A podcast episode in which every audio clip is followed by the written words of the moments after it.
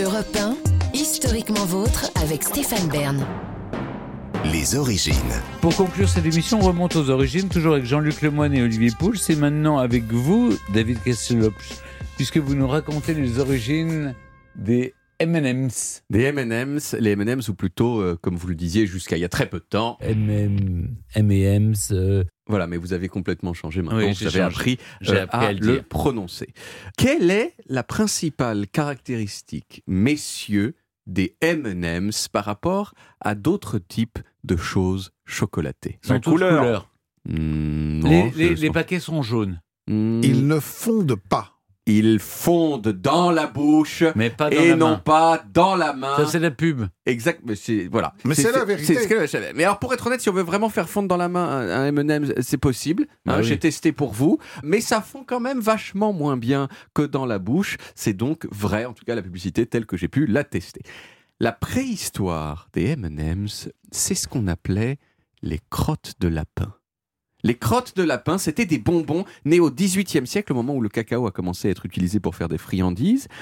Mais déjà à l'époque, les gens, et en particulier les dames, elles disaient les crottes de lapin s'écoulent, mais ça fond dans la main. Et ensuite, nos gants blancs super chics, ils sont tout tachés, et ça, c'est nul. Et donc, très tôt, les confiseurs, ils ont cherché des solutions pour fabriquer des bonbons qui soient plus résistants à la chaleur. Et la solution, c'était d'enrober le chocolat dans une coque de sucre à la manière de ce qu'on faisait déjà à l'époque avec les dragées, qui sont des amandes enrobées de sucre. Ça a d'abord été fait euh, de façon euh, artisanale, puis à, à partir de la fin du 19e siècle de façon industrielle, en particulier en Angleterre, sous le nom de chocolate beans, des haricots en chocolat. Pendant 50 ans, les, les chocolate beans, ils se sont appelés les chocolate beans, et puis en 1937, le directeur marketing de l'entreprise qui les fabriquait en Angleterre a fait un voyage aux États-Unis. Visiblement, ça l'a tout chamboulé. Et quand il est revenu en Angleterre, il a dit à partir de maintenant, les chocolate beans, ça va s'appeler les Tritz. Les Smarties. Ah, les Smarties. Smarties, voilà. Sans que personne ne sache aujourd'hui Pourquoi pourquoi il a Hmm. choisi ce nom Ça Smarties. sonnait bien. Voilà, smart, ça veut dire intelligent en anglais. Je vois vraiment pas le rapport avec le fait des, des bonbons au chocolat, mais euh, c'est comme c'est ça qu'il a choisi. Les Smarties, ce sont que l'on veuille, qu'on qu'on- qu'on le veuille ou non, les ancêtres directs des M&M's. Mais alors, eh, l'histoire des M&M's, euh, bâtard, euh, vous allez me dire, eh ben je vais, euh, j'y viens, j'y viens. Vous connaissez la marque Mars? Hmm.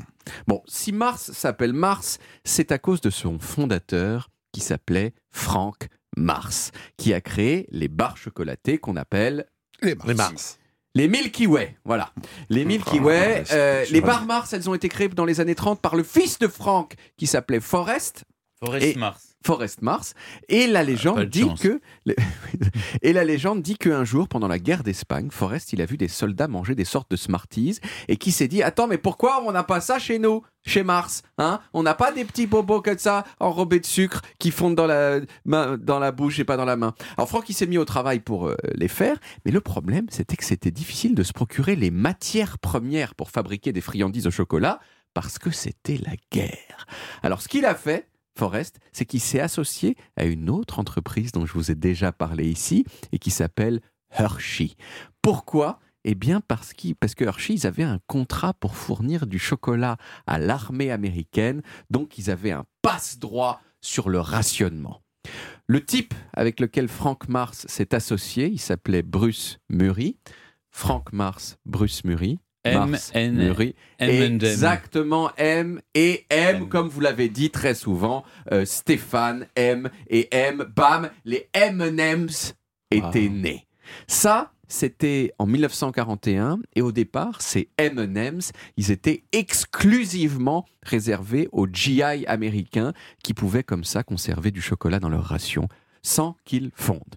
Et ce n'est qu'après la guerre que ça a été disponible pour le grand public. Alors vous allez me dire, euh, mais David, euh, les M&M's, c'est pas juste du chocolat avec du sucre dessus c'est cacahuètes à l'intérieur, parce que vous Bah parlez un peu comme ça souvent. Eh bien non Eh ben non Surtout pas- Stéphane. tous. Pas à ce moment-là. Au début, les M&M's, c'était en gros la même chose que les Smarties. Et d'ailleurs, ces M&M's sans cacahuètes, ils existent. C'est les paquets toujours. marrons. C'est les paquets marrons de M&M's, tout à fait. La version avec cacahuètes, elle, elle date de 1944. Et c'est celle que je vous ai apportée aujourd'hui en quantité complètement folle. Regardez-moi ça. J'ai 8 paquets entiers de M&M's. Je vous en donne un à chacun. Un à Olivier Pouls, un à Ah. Jean-Luc Lemoine, un à Stéphane suis Bern qui n'était pas très attentif mais qui l'a reçu quand même. Allez-y, faites honneur aux M&M's. Euh, Ouvrez-les, mangez-les. C'était un plaisir. De... J'ai le plaisir J'ai j'ai une question. Oui. Vous, avez- vous qui le connaissez tout sur ce produit, est-ce qu'ils ont tous exactement le même goût ou est-ce qu'en fonction de la couleur, on a un goût légèrement différent? Ils ont tous exactement le même goût, ce qui n'est pas, si vous vous souvenez, le cas Oui. des Schtroumpfs. Voilà. Les Schtroumpfs qu'on a goûté ensemble lors d'un test à l'aveugle avec Clémentine Portier-Kaltenbach et Olivier Pouls. Le grand Schtroumpf n'a pas le même goût que le Schtroumpf normal, qui n'a pas le même goût que la Schtroumpfette. Il fait plus vieux. Il fait voilà, exactement. Mais euh, pour les M&M, c'est le cas. 524 calories au 100 grammes quand même. Ouais, Voilà. ouais. Bon, mais si on devait manger que des bonnes choses, ça va, c'est un plaisir coupable, Mais mais, c'est un bon vrai et on mourra plus jeune, mais on mourra après Heureux. a- heureux après avoir joui dans notre bouche. Eh bien, Ça sort la phrase du je jour. vous, laisse, je vous laisse profiter de la vie, David.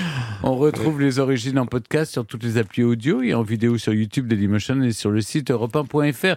Vous pouvez également retrouver toutes nos émissions.